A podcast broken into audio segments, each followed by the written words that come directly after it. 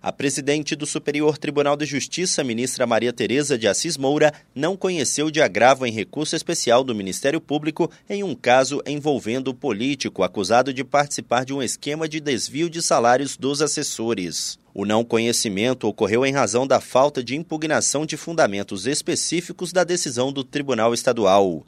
O caso analisado discute pedido de produção antecipada da quebra de sigilo bancário e fiscal do parlamentar, que foi rejeitado pela Justiça Estadual.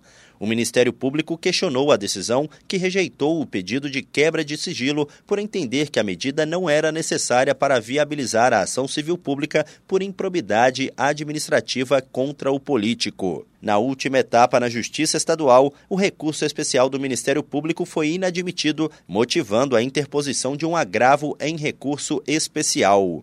Ao avaliar o caso, a presidente do STJ apontou que o recurso do Ministério Público não impugnou especificamente a alegação de violação ao Código de Processo Civil.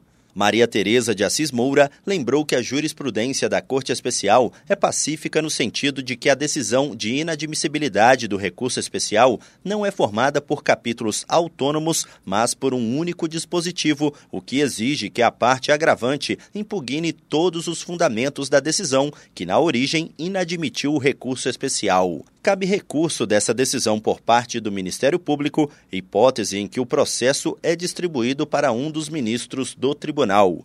Do Superior Tribunal de Justiça, Tiago Gomide.